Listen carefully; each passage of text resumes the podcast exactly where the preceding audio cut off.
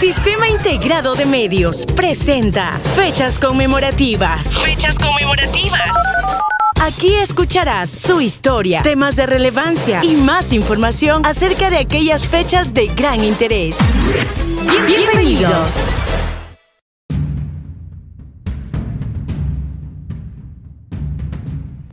La fecha conmemorativa de hoy es el 21 de abril de 1822, en la cual se llevó a cabo la batalla de Riobamba, considerada una de las más brillantes en combate de caballería en la Guerra de la Independencia Sudamericana. Les da una cordial bienvenida a su servidora María Fernanda Rivas, que junto a Franklin Coronel, Ariana Chúez, Diana Salinas y Joana Tigua realizamos un interesante reportaje. Empezamos.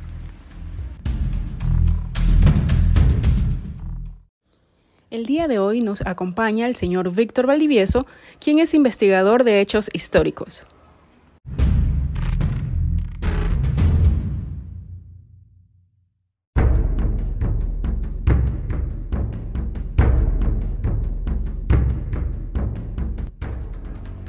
El 11 de noviembre de 1820 se realizó un primer intento por la emancipación de Riobamba cuando los patriotas Melchor Guzmán y Agustín Velasco y Hunda levantaron los ánimos de los riobambeños tras conocer la victoria en Camino Real.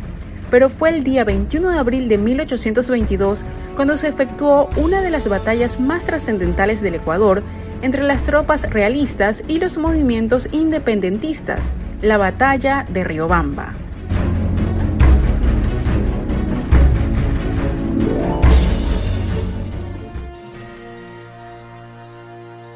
Luego de la revolución del 9 de octubre de 1820, el ejemplo de los patriotas guayaquileños fue seguido de inmediato en diferentes ciudades, una de ellas Riobamba, que el 11 de noviembre se proclamó libre del dominio español. Desgraciadamente, luego de la derrota sufrida por Sucre en los campos de Huachi, el movimiento fue sofocado y la ciudad cayó nuevamente bajo el dominio de los españoles. La batalla de Riobamba es una de las más importantes de la independencia sudamericana. Lamentablemente aquí en el Ecuador no se le da la debida importancia. No así en el cono sur, donde incluso en Buenos Aires, capital argentina, existe una calle céntrica con el nombre de Riobamba. Sucre tuvo que retirarse a Guayaquil, pero al poco tiempo reorganizó su ejército e inició nuevamente la marcha hacia el interior. Se trasladó entonces a Machala, para iniciar su campaña libertadora desde el sur, por Loja y Cuenca.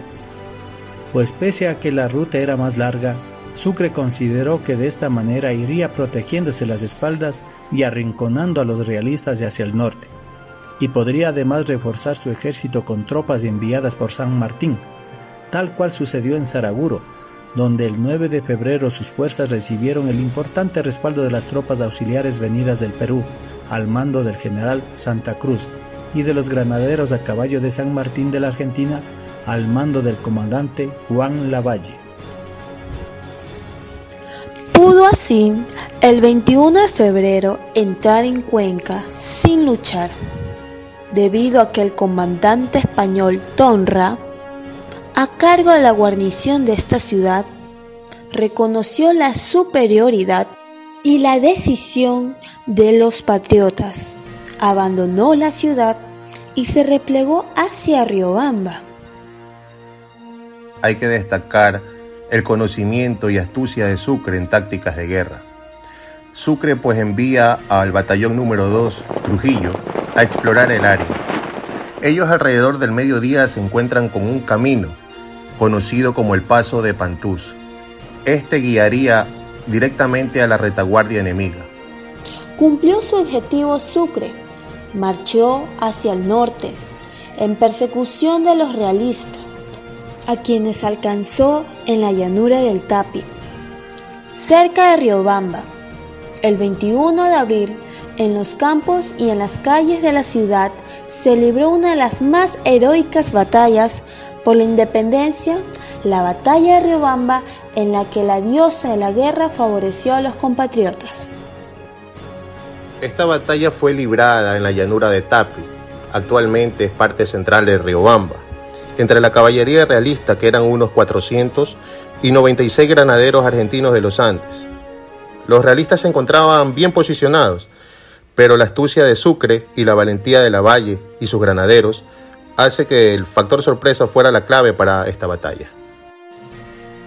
Fue tal el fragor de la lucha entre las caballerías que la infantería de ambos ejércitos suspendió la acción en los lugares circundantes para contemplar emocionados la homérica batalla, en la que se cubrió de gloria el bravo comandante argentino Juan Lavalle, al mando de su batallón de Granaderos a Caballo de San Martín.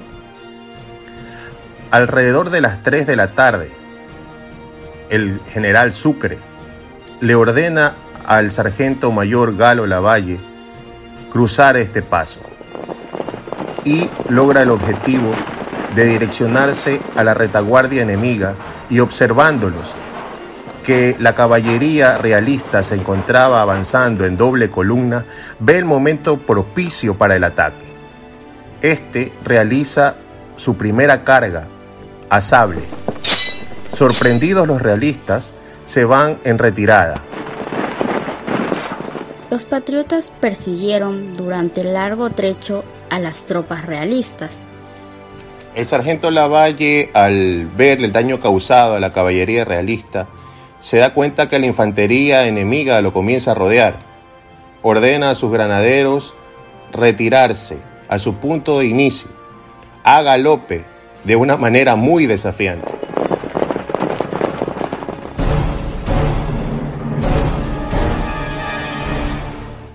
Terminó con un feroz enfrentamiento en las llanuras de Tapi, razón por la que a esta batalla se la llama equivocadamente con ese nombre. Entre las caballerías realistas y patriotas, cuyos escuadrones de uno y otro bando hicieron prodigios de valor y heroísmo. A unos 200 a 300 metros, él se da cuenta que la caballería realista se reagrupa y en disposición de ataque eh, la sorpresa fue tal para los realistas que jamás imaginaron que a la orden vuelta caras, el sargento Lavalle y su caballería retorna por la segunda carga. Se destacó además la actuación del coronel Eres con sus dragones colombianos. Viendo esto, los dragones de Colombia, alrededor de unos 30, se posicionan a su flanco izquierdo y acompañan a los granaderos de los Andes en la segunda carga fue tan feroz la carga que dieron de baja a algunos oficiales realistas, creando zozobra en toda la tropa española. Al caer la tarde, los realistas no pudieron resistir las cargas patriotas y tuvieron que retirarse desorganizadamente, dejando en el campo de batalla gran número de muertos por heridos de lanza y de sable. Con la ausencia de los oficiales realistas, el caos se apodera de la tropa española y estos huyen en desbandada, siendo perseguidos por los dragones del Perú. Es destacable esta maniobra militar ejecutada por el argentino Galo Lavalle, ya que nunca la caballería realista fue enfrentada de tal manera, y más aún en inferioridad de condiciones. A pesar de la diferencia de hombres entre las tropas realistas y los movimientos independentistas, el número de bajas en la caballería enemiga fue sorprendente. Más o menos se estima que existieron en la tropa realista alrededor de 50 fallecidos de tropa, tres oficiales y 40 heridos. Del lado del ejército libertador, un dragón colombiano y un granadero fallecido y alrededor de 20 heridos.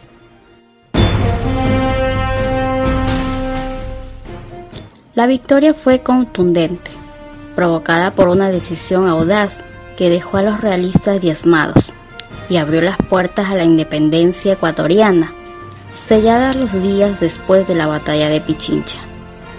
El día 21 de abril de 1822 es una fecha inolvidable representaba los valores del pueblo de Riobamba, por su carácter libérrimo, independentista, emancipador y profundamente democrático.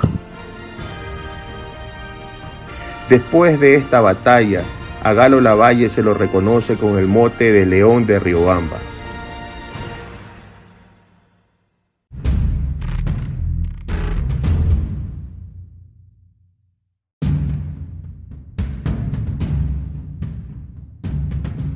Esta epopeya es recordada y celebrada cada 21 de abril en honor a todos los caídos y los héroes de una Riobamba que fue luz de la luz de América, ciudad de las primicias.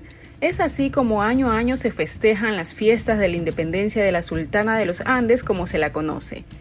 Y justamente en este 2022 se cumplen ya 200 años de este heroico triunfo patriota, el cual fue la antesala necesaria para el posterior triunfo definitivo de las faldas del Pichincha, que aconteció un mes después, el 24 de mayo del mismo año. Es decir, que sin el 21 de abril no habría batalla del 24 de mayo. Ha sido un gusto poder compartir con ustedes la historia de la independencia de la ciudad de Riobamba. Muchas gracias por su atención.